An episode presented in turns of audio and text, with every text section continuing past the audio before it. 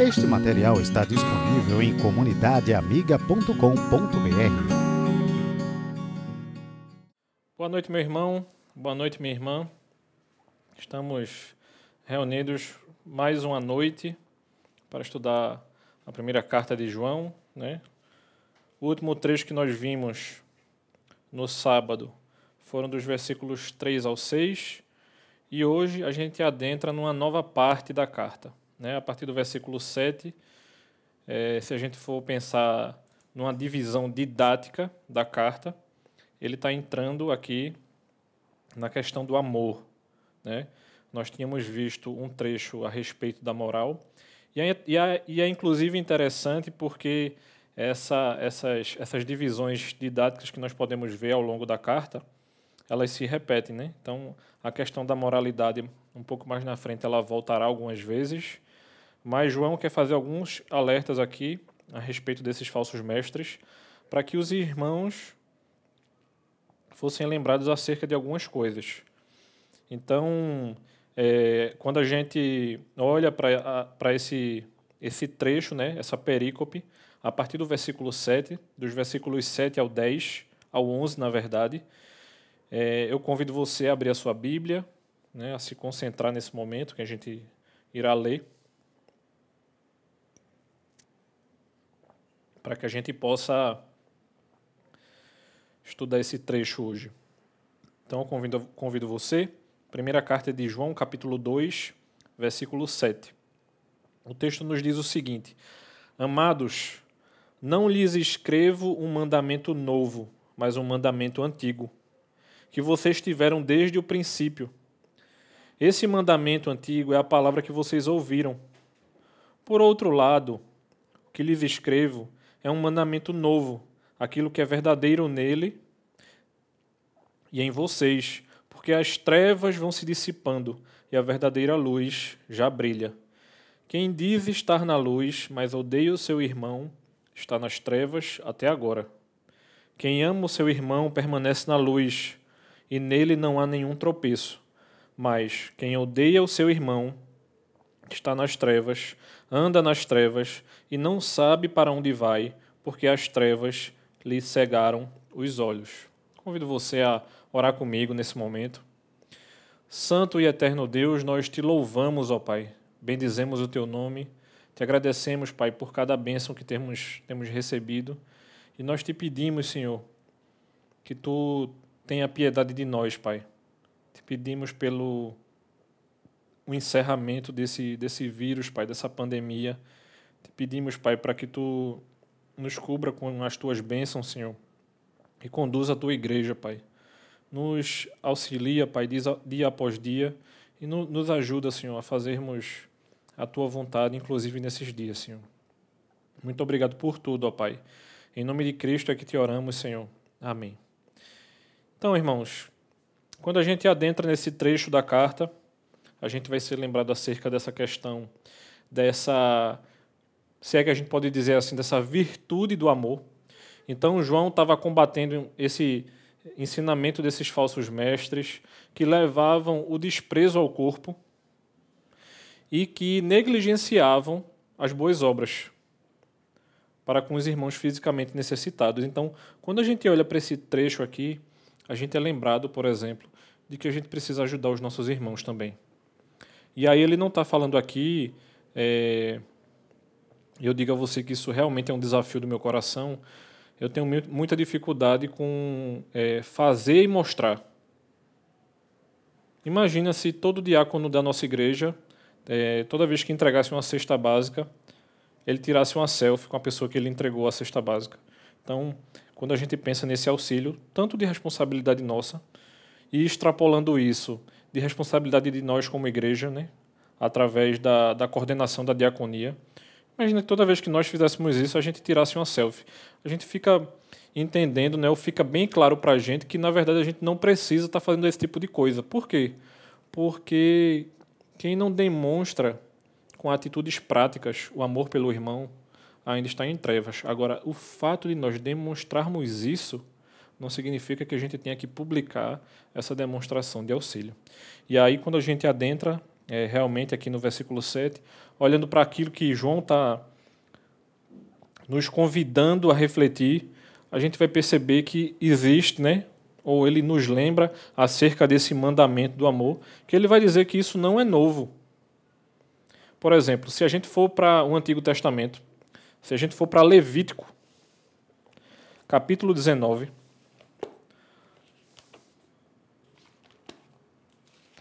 ou seja, a gente está voltando lá para o Pentateuco, Levítico 19, versículo 18, o texto nos diz o seguinte: Não procure vingança, nem guarde ira contra os filhos do seu povo, mas ame o seu próximo como você ama a si mesmo. Eu sou o Senhor. Ou seja, aqui está havendo a repetição da lei, e a gente percebe que isso aqui não é um mandamento novo. Ou seja, desde o do Antigo Testamento, a Igreja do Senhor ouvia a respeito disso. Então não é nenhuma novidade para esses irmãos refletirem acerca dessas coisas, mas há uma novidade aqui. E é justamente quando ele diz, por outro lado, no versículo 8, por que ele está falando isso a gente? Porque, apesar de ser um mandamento antigo, Cristo está nos trazendo alguma novidade a respeito disso. Por quê? Ele vai adquirir um novo sentido e uma nova profundidade em Cristo. Porque a verdade sobre amar é vista em Cristo e em nós, filhos dele. Então a verdadeira natureza do amor brilha na obra de Cristo pelos seus. Então ele vai intensificar esse mandamento. Ele vai dar uma força muito maior do que ele havia trazido para nós. Ele vai repetir isso também no capítulo 4, mas como a gente deve percorrer a carta inteira ao longo dessas devocionais, eu não vou me adiantar, mas nós precisamos ser lembrados a respeito de que os judeus esperavam uma nova lei que seria entregue pelo Messias, e não um reforço da lei. Então, essa era uma grande dificuldade, e eu creio que ainda seja uma grande dificuldade dos judeus. Então, Cristo não vem revogar a lei, mas ele vem reforçar, trazer ainda mais força para essas questões. Por quê? Porque a vinda de Cristo ao mundo foi como a luz da manhã que lentamente dissipa as trevas. Então ele, né, João novamente, ele vai trazer essa comparação, essa comparação, assim como ele traz no capítulo 1, né, que a gente viu semana passada, dos versículos 5 ao 7, ele retoma essa, essa, analogia, essa analogia de luz e trevas. Então, se Cristo vem como a estrela da manhã para dissipar as trevas, o que é que ele está querendo dizer para nós, como seus filhos? Então, é, quando a gente percebe isso, Cristo está nos chamando a dar a nossa vida pelos nossos irmãos. Então, a gente vai perceber que isso aqui é muito sério. Existe uma seriedade muito grande a respeito disso que ele está tratando aqui. Existe um grande desafio a nós. Por quê? Se ele nos chama a o amor agora, né? e comparando com a respeito da luz, que ele traz também essa ideia da luz aqui, é como se ele quisesse juntar amor e luz e ele estivesse juntando também ódio e trevas. Se nós somos filhos do Senhor e Cristo é a estrela da manhã, então a gente vai perceber que a gente deve se afastar dessa treva ou se afastar desse desamor, fugir desse ódio. Então, quando nós olhamos para o texto e percebemos que ele está nos trazendo alguns alertas, e novamente a respeito desses falsos mestres aqui, que afirmavam estar na luz, que afirmavam ou que eles se identificavam como aqueles que realmente conheciam a Deus. E aí surge a pergunta, né? Se conhece, por que não pratica? João ele percebia que faltava algo a respeito do que esses homens ensinavam, principalmente sobre amor aos cristãos. Então, amar não é o mesmo que odiar. Por quê? O ódio a que João se refere aqui, ele está se referindo exatamente a quê, propriamente dito? Ou a qual prática? Quando a gente fala de amor, a gente não está falando de falta de cuidado, a gente está falando de assistir os nossos irmãos, de ser auxiliares desses irmãos que necessitam. Então, é, não é somente um trabalho diaconal da igreja, é uma responsabilidade nossa como filhos do Senhor. Então, realmente surge esse desafio para nós, surge essas percepções que nós precisamos ter, e quando a gente olha para isso, a gente começa a entender que Cristo está nos alertando nós precisamos ser muito mais cuidadosos com aqueles que são nossos irmãos, não somente perto de nós, mas irmãos que necessitam da nossa auxílio, inclusive longe. Então, o ódio ao irmão, João vai dizer que ele é bastante revelador, porque ele vai indicar uma falta do verdadeiro conhecimento de Deus. E aí ele une aquilo que os falsos mestres ensinavam com o amor que Cristo nos ensina e que ele coloca em nossos corações que nós deveríamos estar colocando em prática. Então, se eu realmente amo a Deus, ou se eu realmente conheço a Deus, eu o amo e eu vou exercer esse amor praticando isso. E se eu não consigo fazer isso, isso vai indicar uma falta de conversão a Deus. Ou seja, a pessoa pode se dizer cristã, mas as atitudes dela não, não estão nos mostrando uma atitude de um cristão, porque ela nos ou se apresenta estando nas trevas. Ela se apresenta não possuindo a luz que o Evangelho de Cristo traz para as nossas vidas. A gente vai perceber que é, na nossa caminhada cristã a gente deveria estar crescendo como filhos, nos aproximando de Deus, sendo mais santos. Mas na verdade o que esses homens estão mostrando aqui era justamente o inverso. Eles estavam se afastando. Eles estavam trazendo uma prática de ódio e não uma prática amorosa. Eles não estavam sabendo amar de forma concreta. Eles tinham um discurso muito bonito, mas eles não exerciam esse amor de maneira prática. Então, essa manifestação mais clara de ódio, na verdade, é a falta de consciência social para com o nosso irmão necessitado. E aí você percebe, não é para qualquer um, e isso eu não estou dizendo que a gente não possa ajudar outras pessoas, mas sendo lembrados de outro texto bíblico, a gente deve ajudar primeiro os da nossa casa, ajudar em seguida os da fé, e se ainda nos sobrar algum dinheiro, nós auxiliaremos aqueles que estão precisando, que não são da nossa da nossa fé e muito menos da nossa família. E aí fica a minha dificuldade, como eu tinha falado no início. Minha dificuldade não é nós auxiliarmos os necessitados. Minha dificuldade é que, por conta de um desafio mediático, muitas vezes, a gente ajuda os de fora de casa Muitas vezes temos familiares passando necessidade, temos irmãos da igreja passando necessidade, e simplesmente por conta dessa mídia a gente quer ajudar os de fora. Então a gente precisa estar é, tá sempre lembrando dessa orientação que nos, fa nos faz praticar o amor da maneira como deve ser. Então a gente auxilia os da nossa casa, auxilia os da fé e em seguida auxiliará aqueles que estão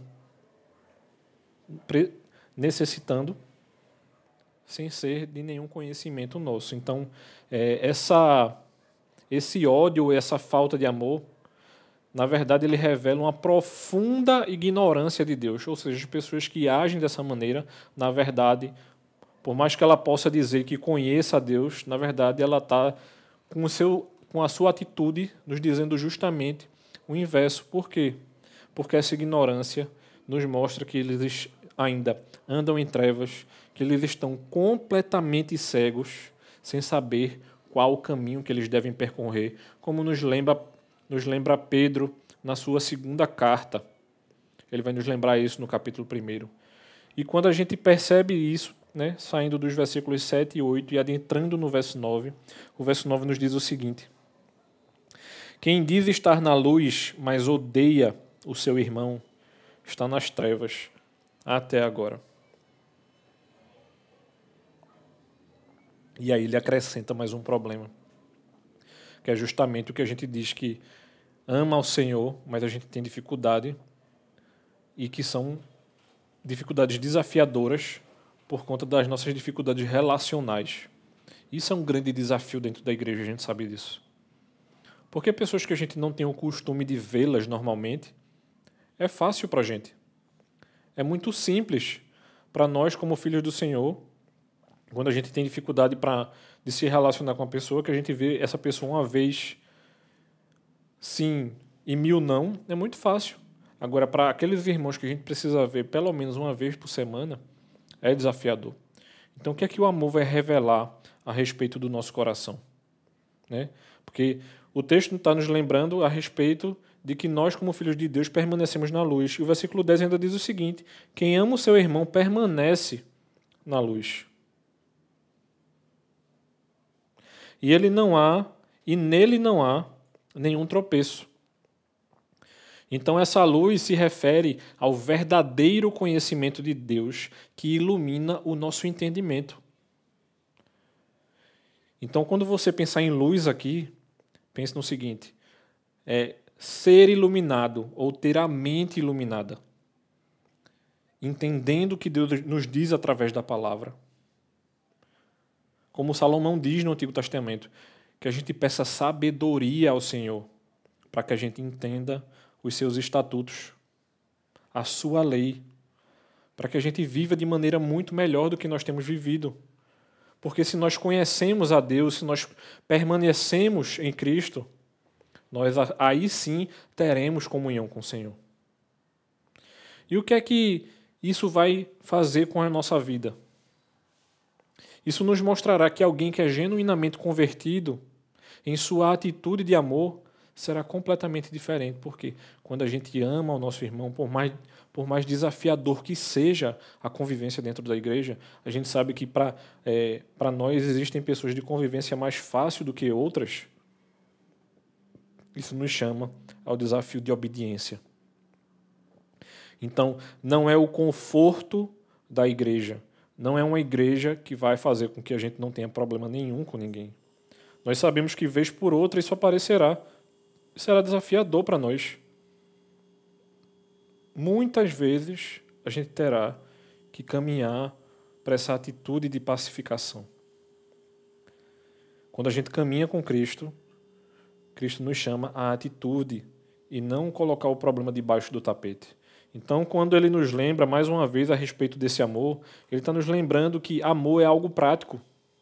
Amor, ele se manifesta em socorro, ajuda e ajudar aos nossos irmãos carentes. E não, não é carência simplesmente financeira, não, irmãos. É carência. É, dificuldades. Às vezes a carência da pessoa, ou a dificuldade que aparece, é uma dificuldade relacional com outro irmão, que esse irmão quer que nós o ajudemos. Isso faz parte da nossa caminhada cristã. Ele vai dizer aqui também no versículo 10 que não há nenhum tropeço. Então, quando ele fala essa questão do tropeçar, significa que a pessoa que ama não oferece ocasião alguma para que outros tropecem por causa do seu mau testemunho. O que, a gente tem deixado de fazer em amor ao Senhor e, em segundo lugar, em amor ao próximo, que nos desafia a fazer com que irmãos nossos cresçam na caminhada. Isso nos fará perceber que o maior desafio para nós é o cuidado.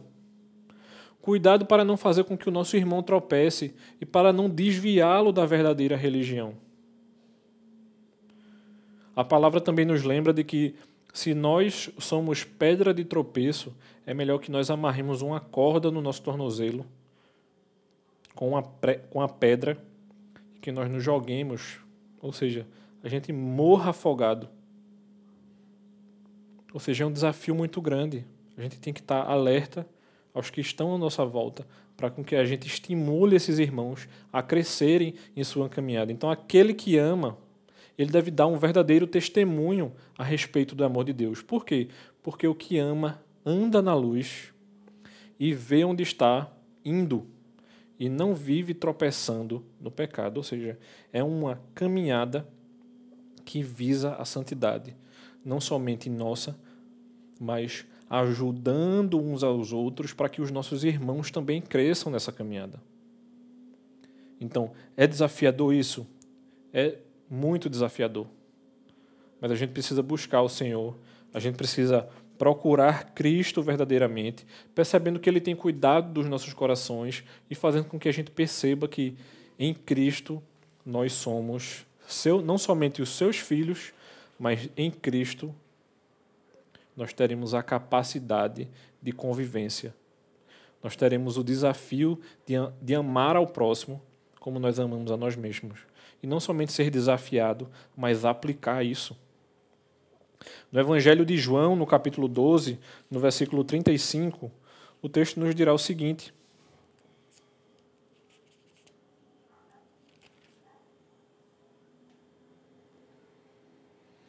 Jesus respondeu: Ainda por um pouco a luz está com vocês. Andem enquanto vocês têm a luz, para que não sejam surpreendidos pelas trevas. E quem anda nas trevas não sabe para onde vai. Enquanto vocês têm a luz, creiam na luz, para que se tornem filhos da luz. Ou seja, Cristo está nos convidando a fugir de uma escuridão moral e espiritual que é uma característica do estado de pecado e corrupção em que a humanidade vive. Muitas vezes a gente esquece e não percebe que, por exemplo, essa crise que nós estamos vivenciando, apesar de haver a crise da saúde, se nós estivéssemos vivenciando simplesmente a crise da saúde, ainda assim estaria mais fácil para nós. Por quê? Porque a humanidade está emergida não somente na crise da saúde, mas na crise política. E fica muitos de nós ficamos escolhendo entre A e B. E Cristo está justamente nos chamando a fugir dessa corrupção do coração, a fugir dessa escuridão moral. Por quê? Porque se o texto nos diz que os incrédulos estão cegos, andando no escuro com relação a coisas espirituais e morais, perdidos sem rumo algum nesse mundo, o versículo 11 nos dirá o seguinte: Mas quem odeia o seu irmão está nas trevas, anda nas trevas e não sabe para onde vai, porque as trevas lhe cegaram os olhos. Provérbios, capítulo 4, versículo 19, nos diz o seguinte: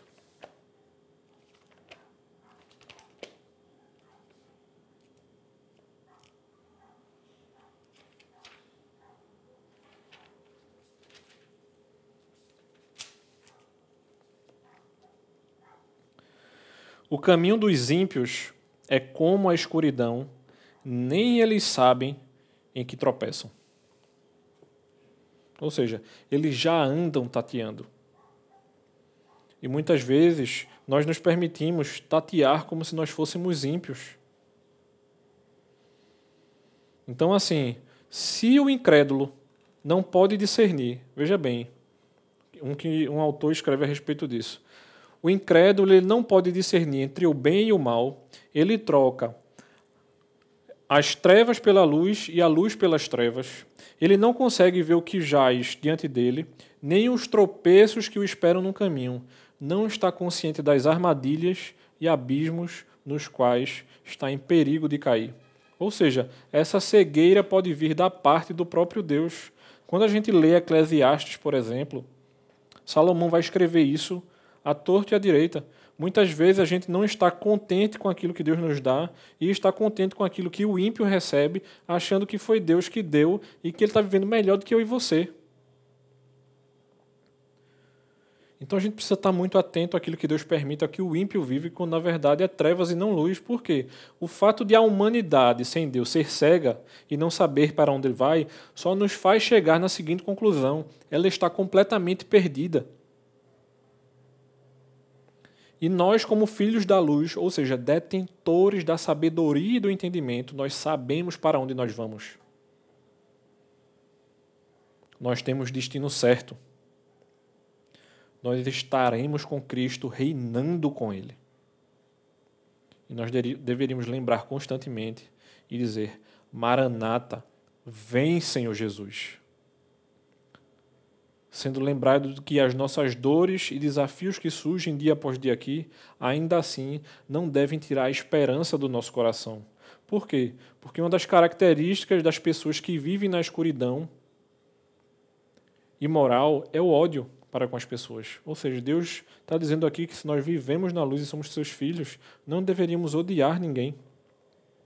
Paulo vai descrever isso com relação ao ódio como sendo a sua vida antes de Deus, em Tito capítulo 3, versículo 3. O conhecimento de Deus no poder do Espírito, ele muda o coração a fazer com que o regenerado passe a amar. Ou seja, aquele membro da igreja que odeia o seu irmão está nas trevas e anda nas trevas.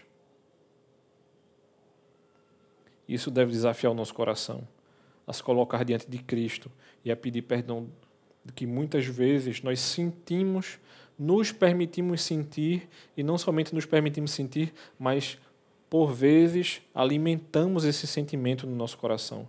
E aí nós passamos a ser pessoas amarguradas. Ou melhor dizendo, como João tem nos dito aqui, essa pessoa, muito possivelmente, ainda não se converteu.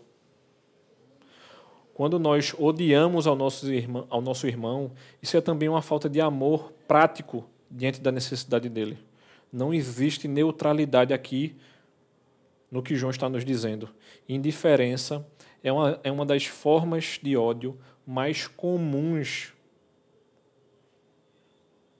dentro da igreja. E muitas vezes nós somos indiferentes àquilo ao que nosso irmão tem sentido nós precisamos chorar com os que choram e se alegrar com os que se alegram. Então, se surge essa desculpa no seu coração, não, não amo, mas também não odeio. Isso é deveras vazio, meu irmão. Isso não está dizendo nada. Porque quando nós odiamos ao nosso irmão, ou quando esse ódio se manifesta de muitas formas no nosso coração, uma dessas formas é, é esse tipo de indiferença. Porque no cristianismo prático, quando a gente olha para o nosso irmão, que nós demonstramos em obras e atos o amor de Deus, nós estamos dizendo para esse irmão que nós conhecemos ao nosso Deus. Então, quando a gente ama os nossos irmãos a ponto de dizer que não há tropeço para incrédulos em nosso testemunho, ou seja, nós também, também estamos dando bom testemunho, será que a gente percebe que os nossos esforços para amar nos conduzem mais e mais a uma vida santa? Será que esse desafio do amor está nos trazendo também para perto de Deus a respeito de uma vida de santidade? Porque quando a gente busca Cristo verdadeiramente, irmãos, a gente amará o próximo como a nós mesmos. Mas antes disso, a gente estará amando a nosso Deus acima de todas as coisas. E isso deve fazer com que o nosso coração se regozije diante do nosso próprio Deus, porque nós estamos o buscando verdadeiramente, independente dos desafios que surjam na nossa vida. Essa carta de João também nos desafia ao exame próprio não é somente olhar para os falsos mestres, não é somente olhar para essas fake news que surgem ao longo da nossa caminhada cristã, não é se apegar ao que esses falsos mestres dizem, não é se apegar às fake, às fake news que surgem na igreja, mas é se apegar ao cristianismo verdadeiro, entendendo daquilo que o nosso Pai tem nos dito. Se o amor e o ódio são bastante reveladores da nossa situação diante de Deus, será que eu e você não deveria tomar tempo para avaliar de maneira honesta como tem andado a nossa vida espiritual? E eu digo a você com muita tranquilidade, meu irmão: adiar ou fazer vista grossa a respeito dessas coisas só prejudica a minha vida e a sua. A gente precisa olhar com muito mais cuidado para o nosso coração. O nosso coração é enganoso demais, irmãos. Não deve haver vida cristã tranquila, sem reflexão, sem olhar para o nosso coração e perceber que a gente precisa, pode e deve mudar constantemente, diariamente, irmãos. E é justamente isso que João está nos chamando aqui. Esse amor ao próximo é um desafio também para que a gente olhe para o nosso coração e ame ao nosso Deus de maneira completamente diferente. Para que a gente sirva a Ele de maneira ativa, para que a gente busque ao nosso Deus. Se essa pandemia, meu irmão, tem tirado você da sua zona de conforto, lembre-se que a nossa vida cristã é tão desafiadora quanto essa pandemia.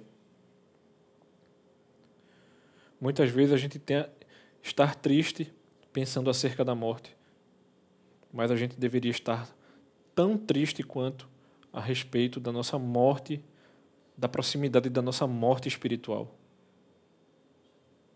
Cristo mais uma vez nos chama a olharmos para Ele, a nos aproximarmos, a pedir perdão, a ser consciente daquilo que Ele tem feito sobre nós.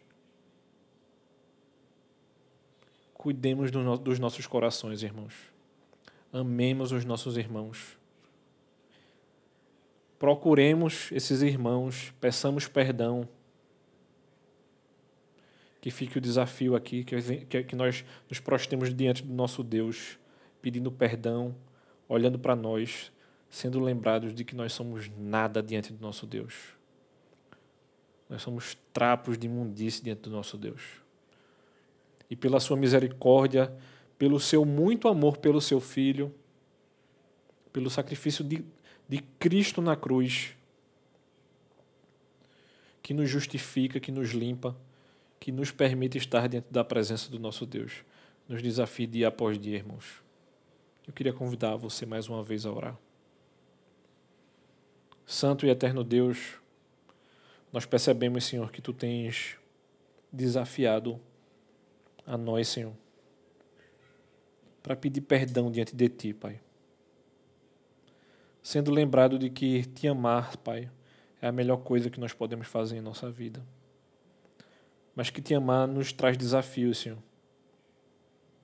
Desafiar nossa carne, mortificar a nossa carne, amar o nosso irmão, ser desafiado diante desse amor, praticar esse amor, Pai pedir perdão diante das pessoas e perceber que a nossa caminhada é muito mais desafiadora do que muitas vezes nós tomamos conhecimento, Pai.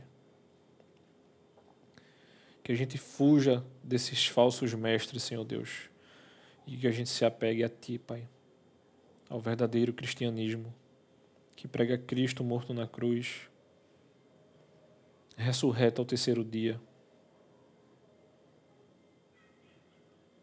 Que nós lembremos que Tu és Criador do céu e da terra, Senhor. Que o Teu único Filho que morre na cruz, Senhor, cuida de nós. E o que o Teu Santo Espírito, Pai, nos auxilie dia após dia, Senhor. Muito obrigado por tudo, ó Deus. Em nome de Jesus. Amém. Irmãos, é, nós Estamos encerrando a nossa live. Lembra você a se programar novamente para nossa devocional novamente amanhã às 18 horas. E eu convido a você, se você está com a noite livre, durante essa semana e durante a próxima semana, não sei o horário ainda, mas você pode entrar é, no Instagram do Perguntar Não Ofende, PNO Oficial. A gente terá lives todos os dias essa semana à noite e semana que vem também. Então fica aí mais uma dica para você ocupar sua noite aprendendo mais acerca da palavra do Senhor. Hoje nós temos alguns irmãos fazendo aniversário, né? Eu queria mandar um abraço para meu amigo João Marcos Liutier, que faz aniversário hoje. Deus abençoe, meu irmão. Amo muito você. Deus possa estar cuidando da sua vida aí. E hoje é aniversário também de Carol Vilar. Então, como eu a chamo carinhosamente, Maga, Deus te abençoe, que o Senhor possa derramar bênçãos sobre a tua vida e que o Senhor possa estar cuidando dos nossos corações. Irmãos, tenham uma noite abençoada e até amanhã, se Deus quiser.